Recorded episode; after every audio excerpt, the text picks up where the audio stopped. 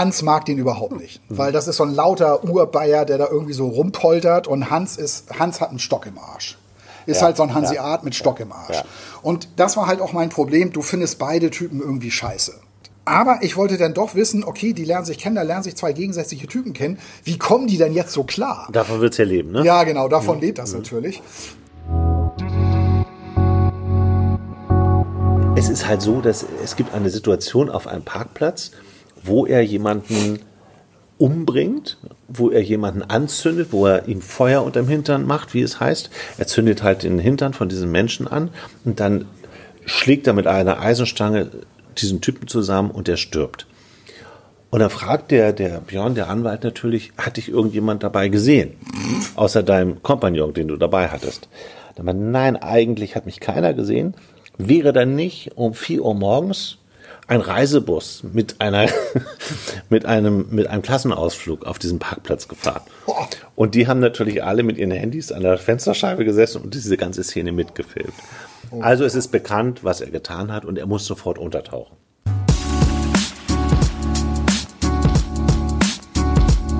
Hallo, ihr seid beim Podcast Zweimann-Buch.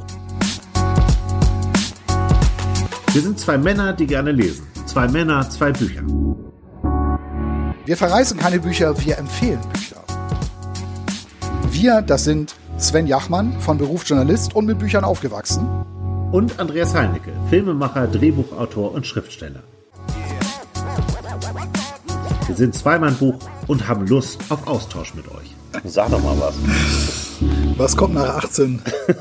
Nein, nein, nein, 19. 19. Nein, nein, nein, 19. Kinder der 80er Jahre. Hier ist Zweimann-Buch, Folge 19. Genau, das ist der Podcast, der euch die sensationellsten Bücher empfiehlt. Genau, wir empfehlen nämlich nur und äh, verreißen nix und haben äh, alle zwei Wochen ein Buch gelesen. Ich habe diesmal zwei gelesen. Aber die gehören, Streber. ja, die gehören aber, die gehören aber zusammen, muss man dazu sagen. Ja, ich, ich lese es über Kopf. Warte mal, das Achtsam Morden heißt das Genau, eine. Achtsam Morden von Carsten Düss. Düss. Dusse geschrieben, aber Carsten Düss heißt er. Und dann hat er, weil das erste so erfolgreich war, gleich einen nachgelegt. Das Kind in mir will achtsam morden. Und das ist noch mal etwas dicker als der erste Teil. Richtig. Spiegel-Bestseller Platz 1. Ja, das Wahnsinn. stimmt. Ich finde es auch schlimm, dass ich hier immer Bestseller mitbringe, aber Das sind halt die das besten. ist mir empfohlen worden. So, ich, ich kann ja kurz, bevor wir zu deinem kommen, kann ich ja kurz sagen, wie ich darauf komme. Ich drehe ja relativ viel fürs Fernsehen, du ja auch. Und ich habe fürs ZDF äh, für eine Sendung, die nennt sich der Quiz Champion gedreht. Und habe Frank Plasberg getroffen, weil ich ein Porträt über eine Gästhüsen gedreht habe. Das ist ja seine Frau. Seine Frau. Ja, die früher Morgenmagazin moderiert hat. Und ich habe den äh, Frank Plasberg, ich habe den noch nie gesehen, ich habe den nicht gekannt. Wir haben uns in einem Café in Köln getroffen, wo wir dann zusammen gedreht haben. Und dann hat er gerade wohl ein Buch gelesen und meinte, wissen Sie, was Sie lesen müssen? Sie müssen Achtsam Morden von Carsten Düss lesen. Und wenn Ihnen das Buch nicht gefällt, dann zahle ich Ihnen das. Dann schreiben Sie mir eine Mail und dann überweise ich Ihnen das per PayPal. Äh, Ich danke, Ihnen. also der wird das nicht hören, aber trotzdem, ich finde das toll. Äh, Diese Empfehlung, die hat gesessen. Das Buch ist absolut sensationell.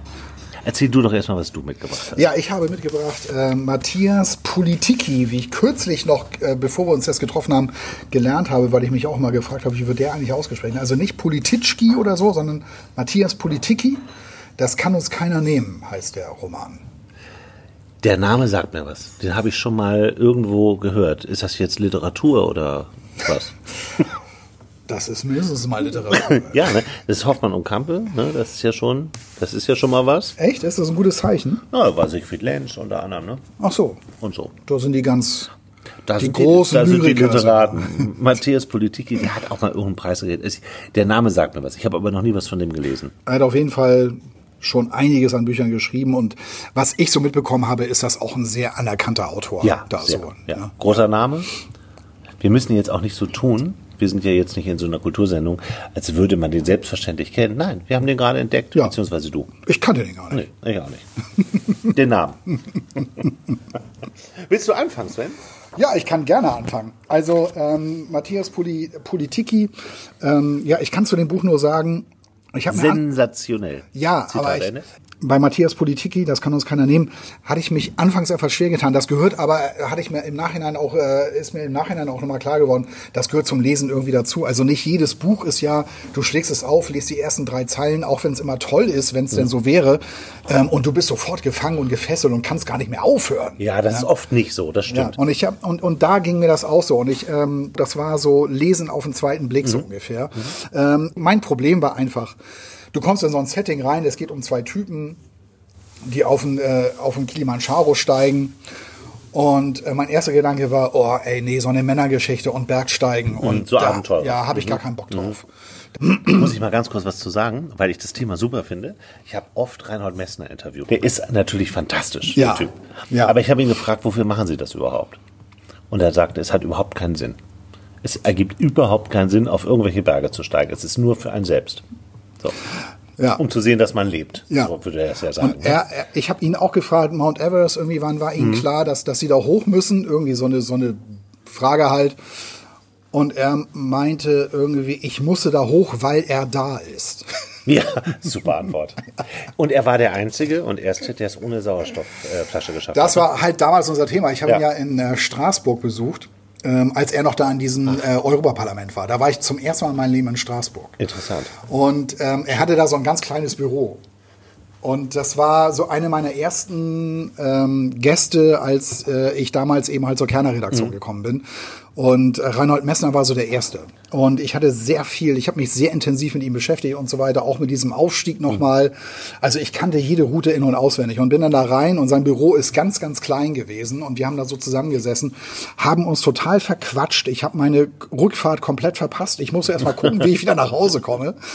Und ich hatte so, äh, ich meine, ich war so vorurteilsbelastet, als ich äh, zu Reinhold Messer gefahren bin. Ich dachte, das ist so ein, so ein ähm, verbiesterter Typ, so ein Ja.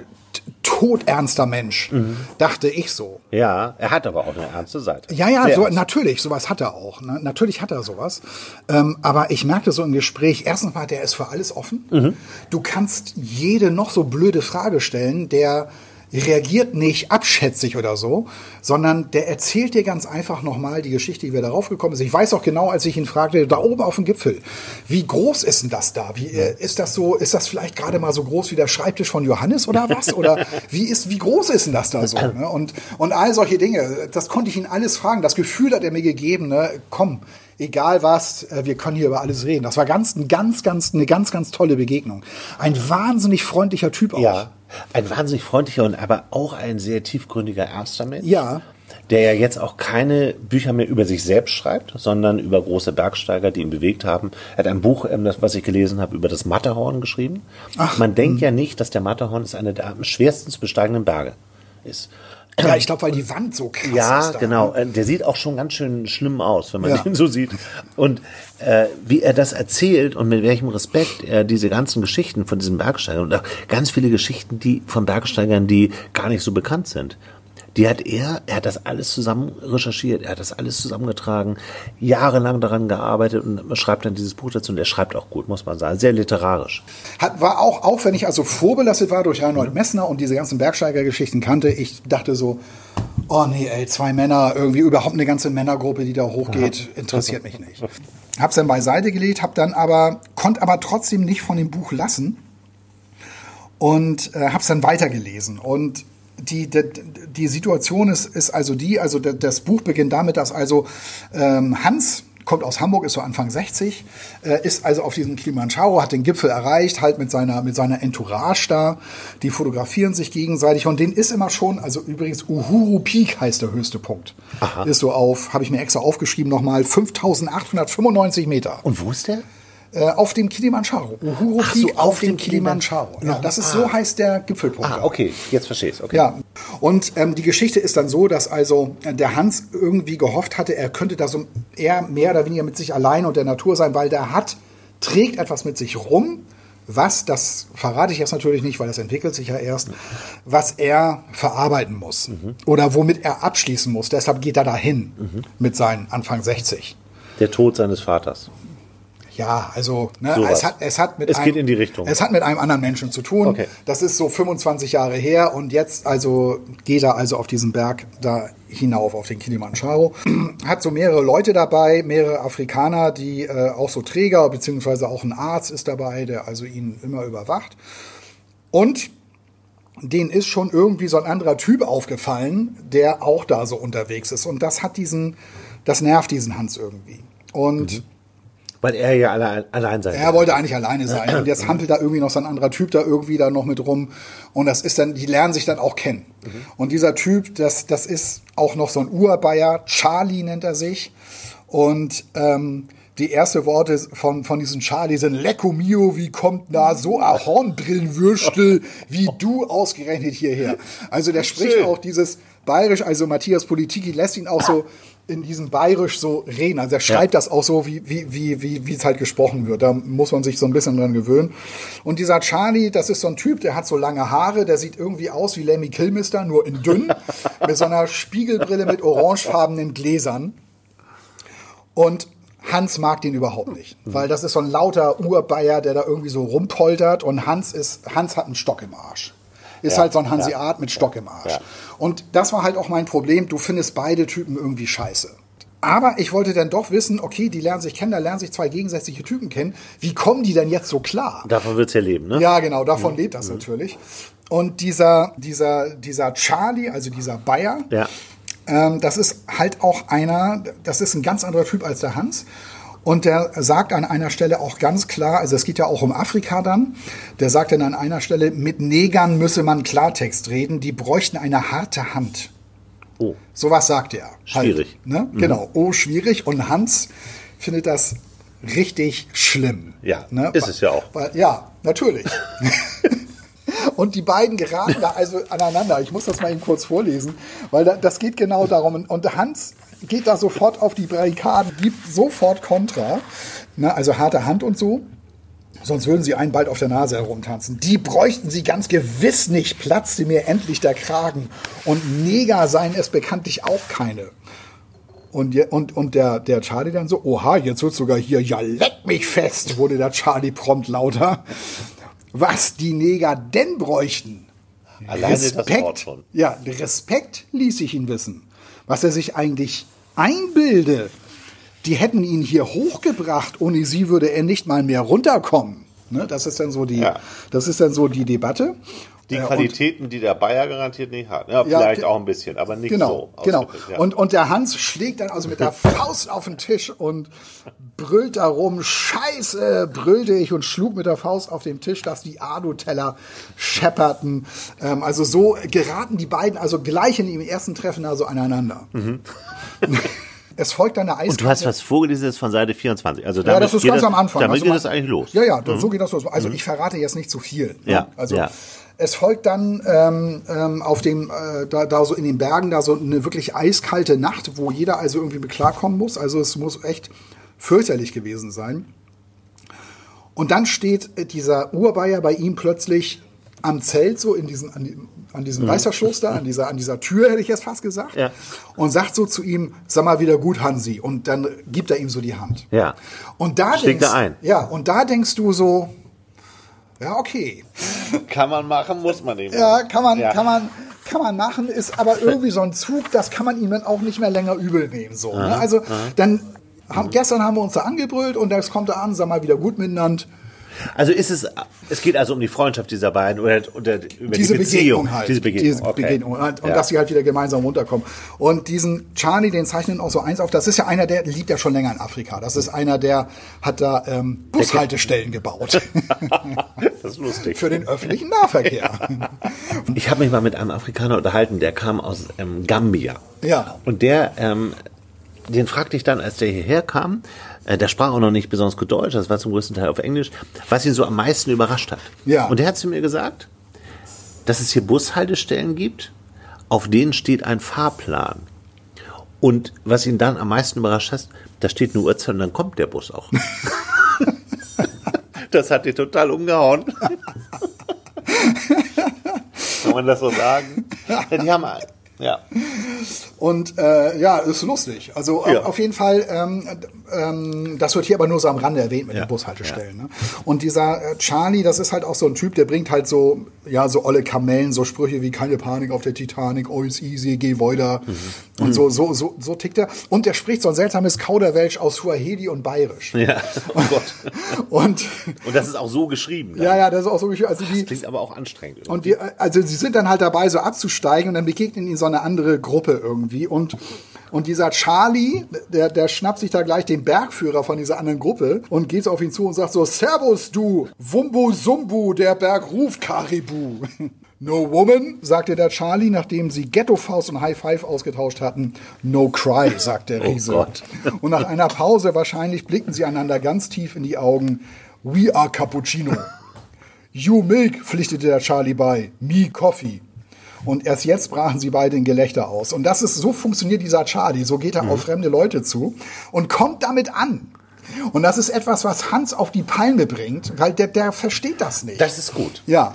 Der kommt eigentlich genau auf diese Art, weil der auf seine Weise so authentisch ist, kommt er halt auch bei den Afrikanern gut an. Die finden den wahrscheinlich sogar lustig. Ja, genau. Und hat eine Art, mit denen umzugehen, die auf eine Weise auch unpol also äh, politisch nicht korrekt ist. Richtig, genau. Und die finden das witzig. Ja, Und weil er vielleicht, also ich habe das Buch ja nicht gelesen, ich weiß nicht, aber weil er vielleicht eben sich nicht mit dieser politischen Korrektness äh, sich den nähert, sondern das eben, weil er eben er selbst ist. Ja. Und er wäre ja nicht da, wenn es nicht irgendeine Faszination für ihn geben würde an diesem Land. Genau. Und an der Kultur. Ja, richtig. Die er fasziniert ist.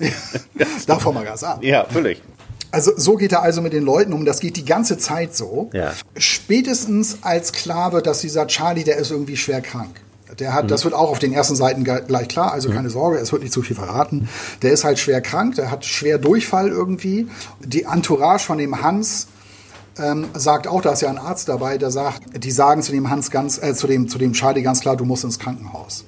Ähm, und du musst dich da untersuchen lassen. Das weiß der Charlie auch selber, natürlich. Und der will aber nicht ins Krankenhaus. Und Also es ist auch ein bisschen Flucht, diese Tour. ja, für ihn. genau, das ist auch, äh, genau, der stellt sich dem nicht so wirklich. Und der Charlie sagt, okay Leute, bevor ich ins Krankenhaus muss, will ich aber lieber noch mal richtig feiern mit euch. Ja. Er sagt, ihr seid alle eingeladen und du sogar ganz besonders, Hansi. Und da fragst du dich natürlich, ey, die sind so aus- aneinander geraten und jetzt er ihn aber, und jetzt kommt aber diese Geste, du aber ganz besonders. Ich meine, was willst du denn da sagen? Da Ja, kannst du ja nicht sagen, sicher. äh, hau ab, Alter, ich. Ne? Aber es ist natürlich auch immer diese Sache, wenn man in so einer Situation ist, ne, man besteigt zusammen einen Berg oder man damals man lag zusammen im Schützengraben und oder man hat irgendwas gemeinsam erlebt, das verbindet halt ja. Auf eine Weise. Auch wenn, Auch, auch wenn, auch wenn Hans diese Verbindung vielleicht gar nicht genau, will. genau, aber im Grunde schon. Ja, und, und der Charlie, der geht aber so mit, mit, mit dieser offenen Art auf ihn zu, ist mal wieder gut, Hansi, oder, Ja. ne, aber dich ganz besonders, komm, du musst dabei sein und so. Da, da kannst du ja nicht Nein sagen. Und dann fängst du auch an und du denkst auch so als Leser, ja, irgendwie, da, da, da ist irgendwie was, was Gutes in dem, was zutiefst Menschliches so. Ja, Ne? ja. Und ähm, so funktioniert das also und, und so äh, kommen die beiden also immer weiter zusammen und Charlie ist halt einer, das ist, das ist einer, äh, äh, der Hans sagt über ihn, das ist ein Rassist, das, der ist ihm viel zu laut, der ist ihm zu derb, der ist ihm zu plump. Schnell aber wird klar, ähm, Charlie nennt ihn immer das Horndrillenwürstel. Das war ja am Anfang schon, ja. Ja, und ähm, dieser, dieser Hans lässt sich aber auf diesen Menschen ein, weil er auch gar nicht anders kann, weil er merkt, irgendwie braucht er Hilfe. Der braucht ja Hilfe.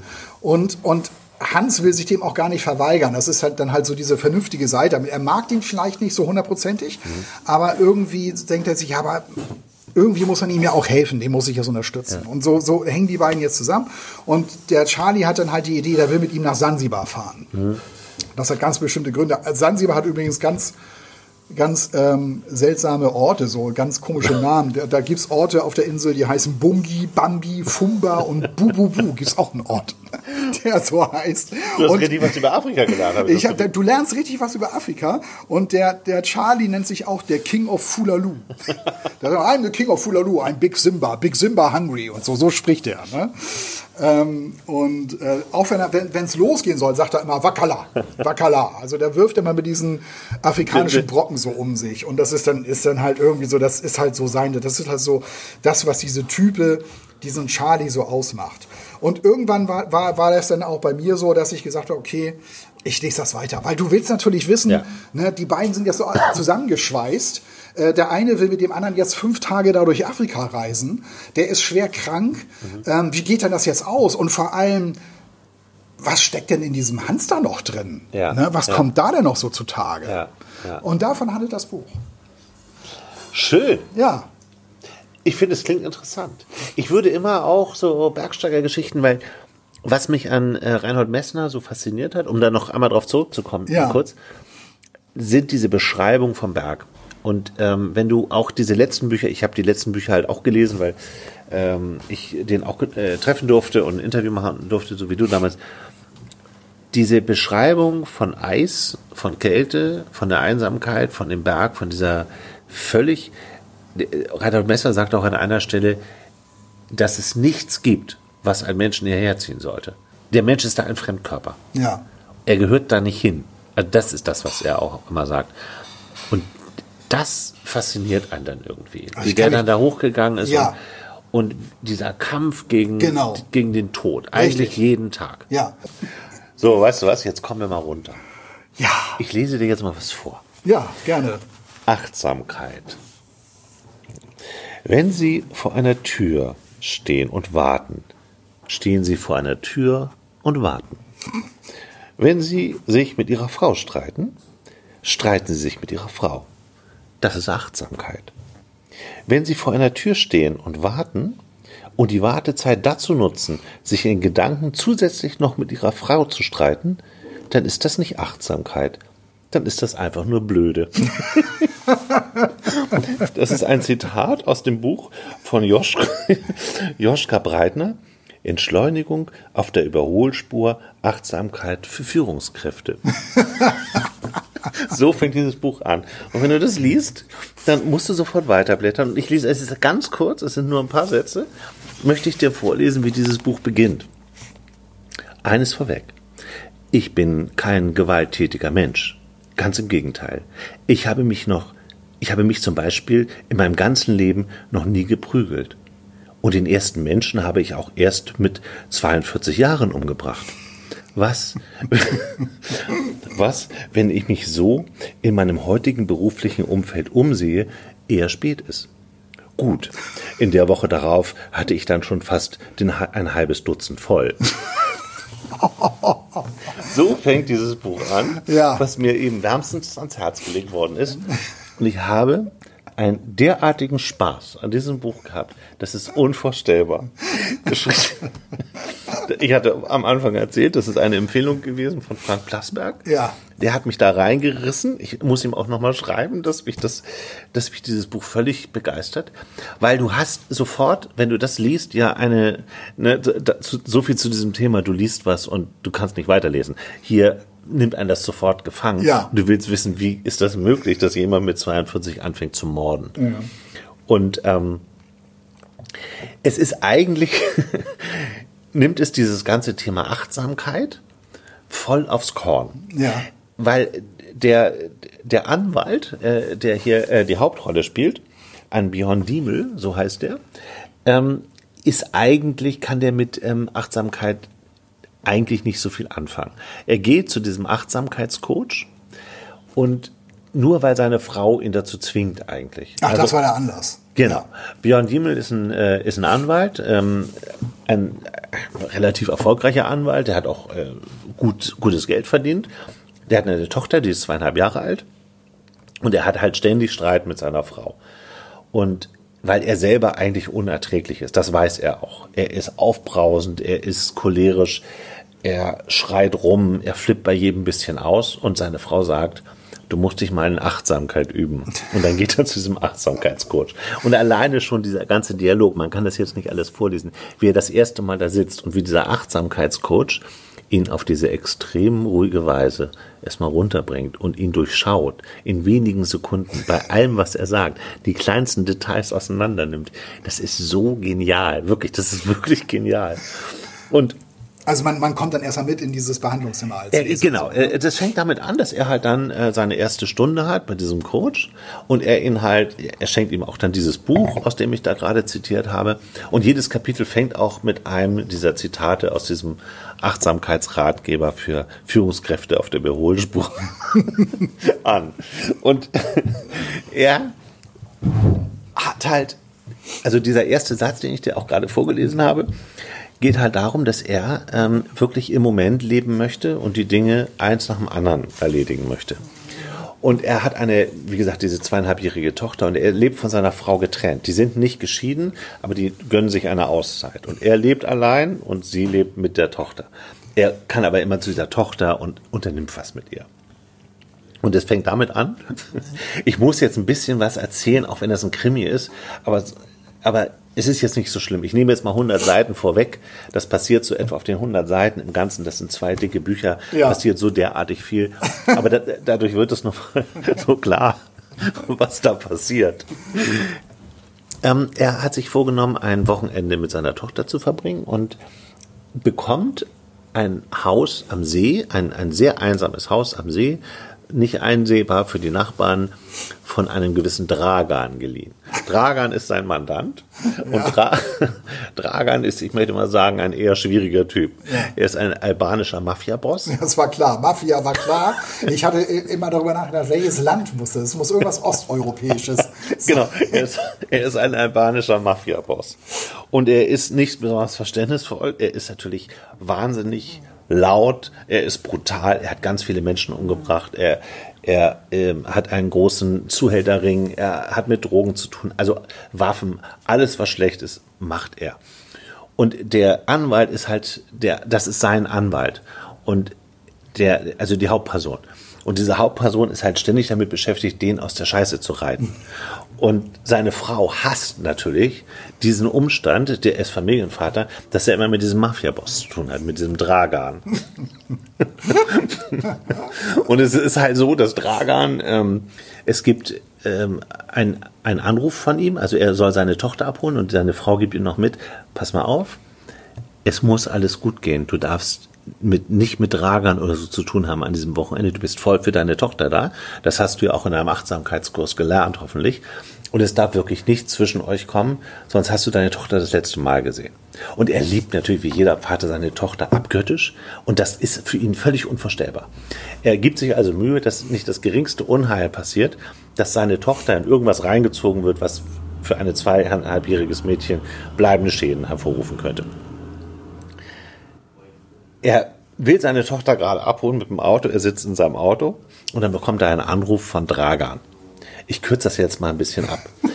Dragan hat ein ernsthaftes Problem und möchte mit ihm Eis essen gehen. Das ist ein Codewort, Eis essen gehen. Das müssen Sie sich immer in so einem Eiscafé treffen und er erzählt ihm von seinem Problem. Und beim Tutti Frutti Eis. Genau, genau. Beim Spaghetti Eis wahrscheinlich. Und er hat sein Handy mit und ähm, der Dragan, also erstmal muss er seine Tochter pünktlich abholen, weil sonst würde seine Frau ja Verdacht schöpfen. Also parkte seine Tochter erstmal in der Anwaltskanzlei. Es ist ein Samstag, morgen. Achso, ich dachte, die Tochter fragt, wo fahren wir denn jetzt hin? Zum Eisessen. dachte ich, kommt jetzt. nee, er parkt sie, weil die natürlich nicht auf Dragan treffen. Ja. Und Dragan sitzt halt äh, dann mit ihm da beim Eis und erzählt die Geschichte, warum er jetzt unbedingt und zwar sofort die anwaltliche Hilfe von der Hauptperson braucht, von, von, und von dem Björn. Und es ist halt so, dass es gibt eine Situation auf einem Parkplatz, wo er jemanden umbringt, wo er jemanden anzündet, wo er ihm Feuer unterm Hintern macht, wie es heißt. Er zündet halt den Hintern von diesem Menschen an und dann schlägt er mit einer Eisenstange diesen Typen zusammen und er stirbt. Und dann fragt der, der Björn, der Anwalt natürlich, hat dich irgendjemand dabei gesehen? Außer deinem Kompagnon, den du dabei hattest. Dann meinte, nein, eigentlich hat mich keiner gesehen. Wäre dann nicht um vier Uhr morgens ein Reisebus mit einer, mit einem, mit einem Klassenausflug auf diesem Parkplatz gefahren. Und die haben natürlich alle mit ihren Handys an der Fensterscheibe gesessen und diese ganze Szene mitgefilmt. Also es ist bekannt, was er getan hat und er muss sofort untertauchen.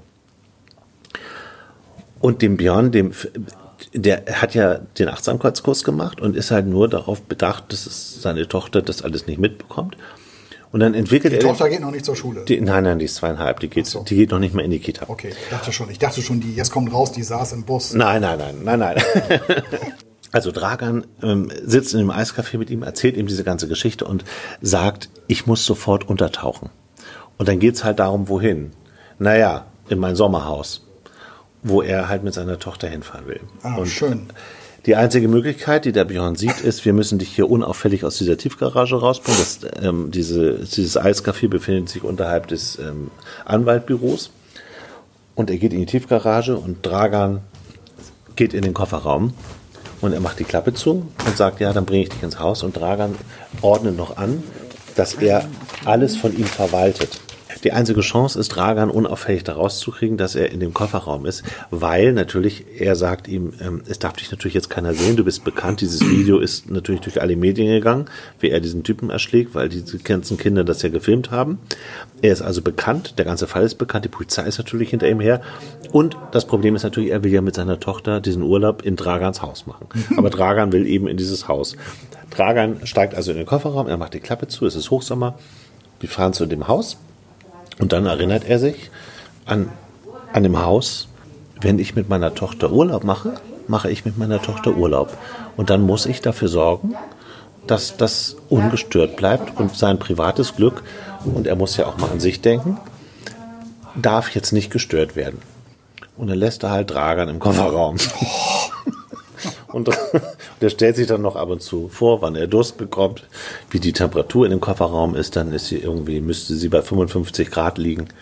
Und Dragan stirbt und er zerhäckselt ihn und Dragan wird in dem, in dem See, in einem in kleinen Stückchen in dem See gerollt.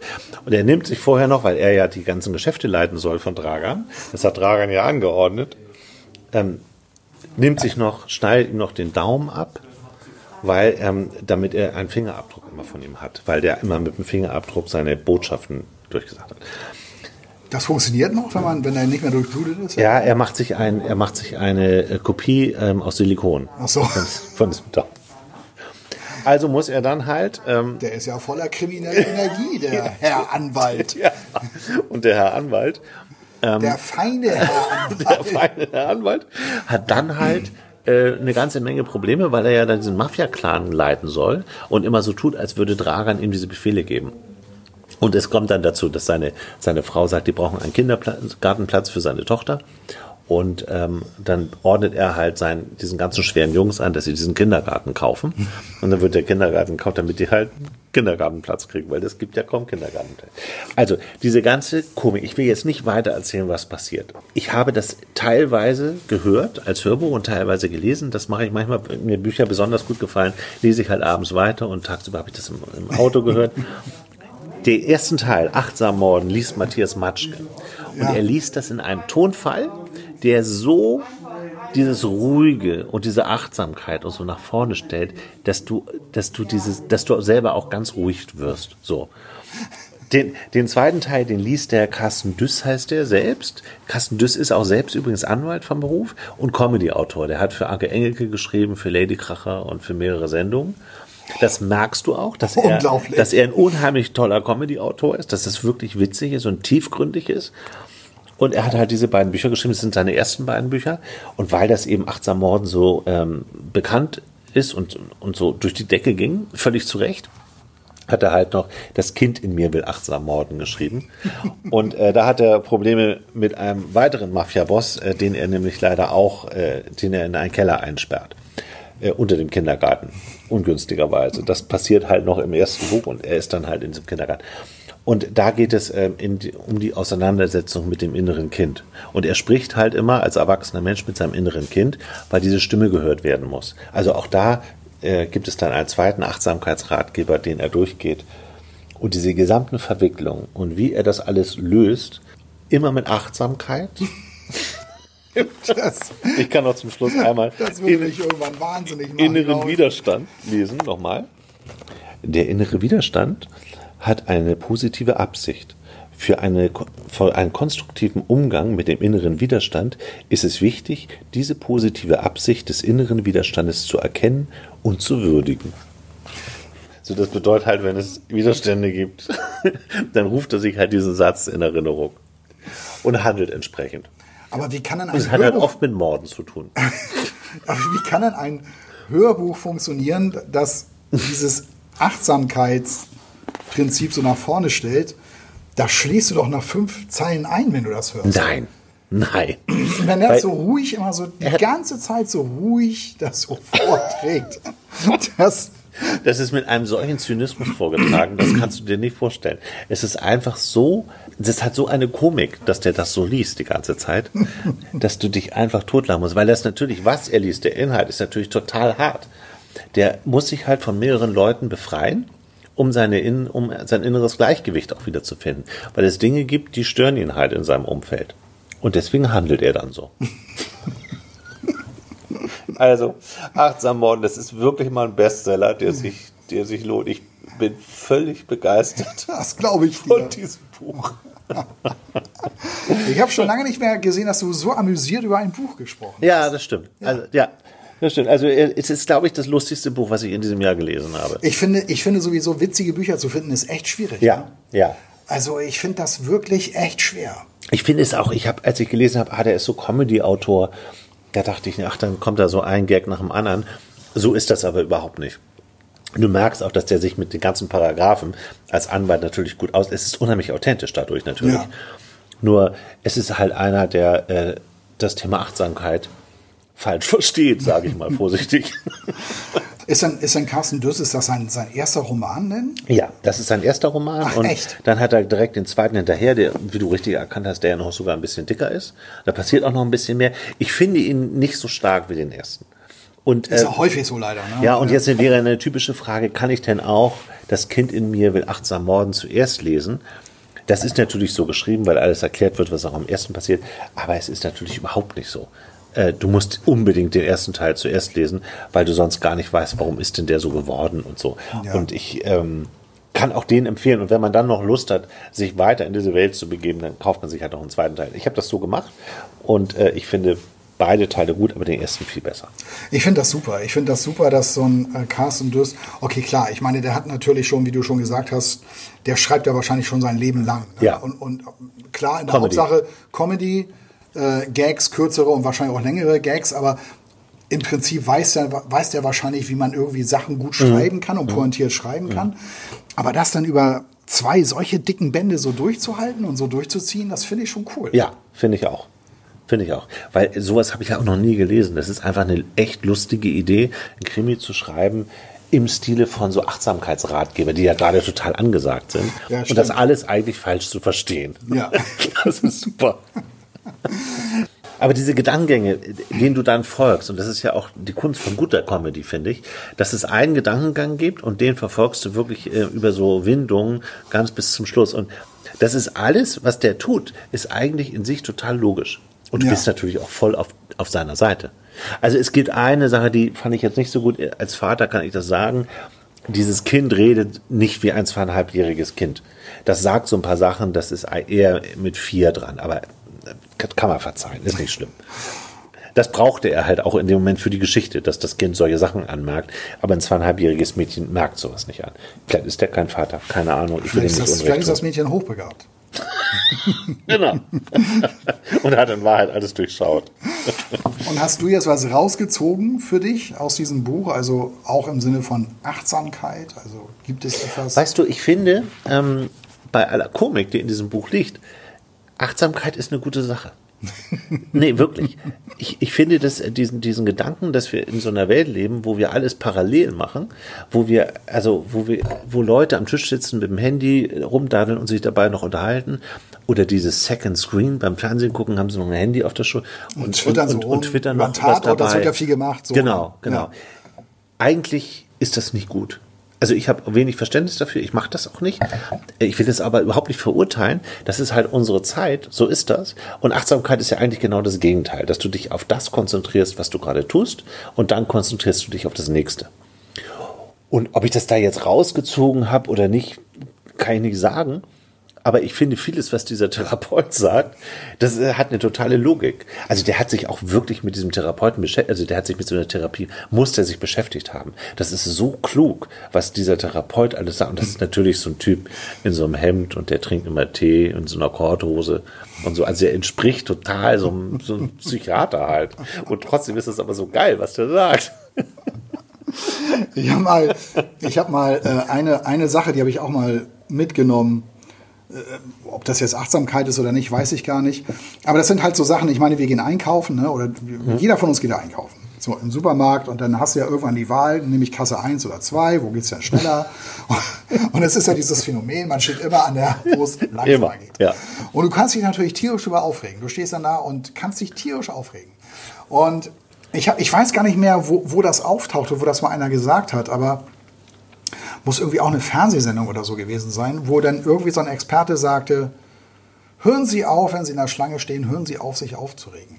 Nutzen Sie die Zeit, die Sie in einer Warteschlange verbringen, an der Supermarktkasse zum Beispiel.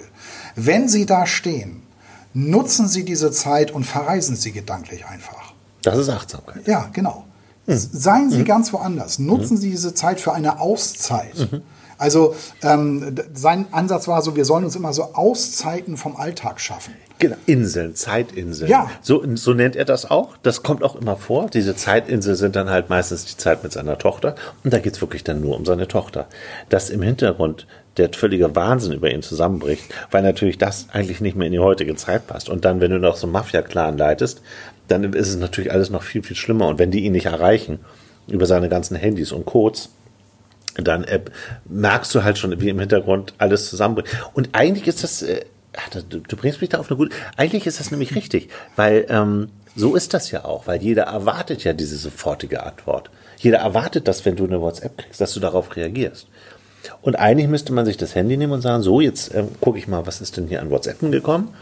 Und dann beantworte ich die und dann lege ich das Handy wieder hin und wenn ich das nächste Mal Zeit habe, dann nehme ich das wieder in die Hand und antworte. Genau.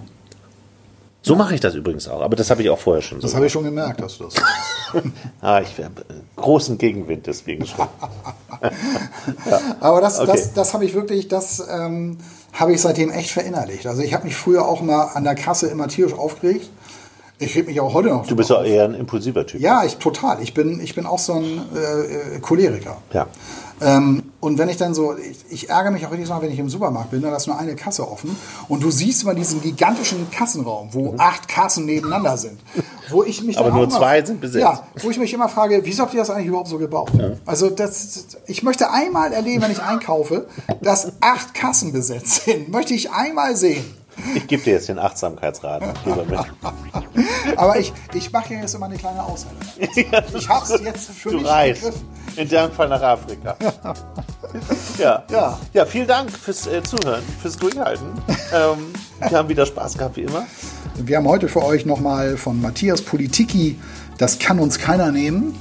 Und von Carsten Düss, Achtsam Morden und das Kind in mir will achtsam morden als zweites Buch. Im Heine Verlag erschienen, ein Bestseller. Ja. Und du einen großen Literaten. Von Hoffmann und Kampe herausgebracht. Bis zum nächsten Mal. Ja. Ausgabe 20 folgt. Viel Spaß und gute Bücher wünschen wir euch. Ja. Und abonniert diesen Kanal jetzt endlich. Ja, das ist viel wichtiger. Ja, Aber alles andere ist eigentlich egal. Wisst ihr selber, ne? Ja, bis dann. Jo, tschüss. Tschüss. Kann ich mich drüber aufregen? Ja, ich auch. Kann ich durchdrehen.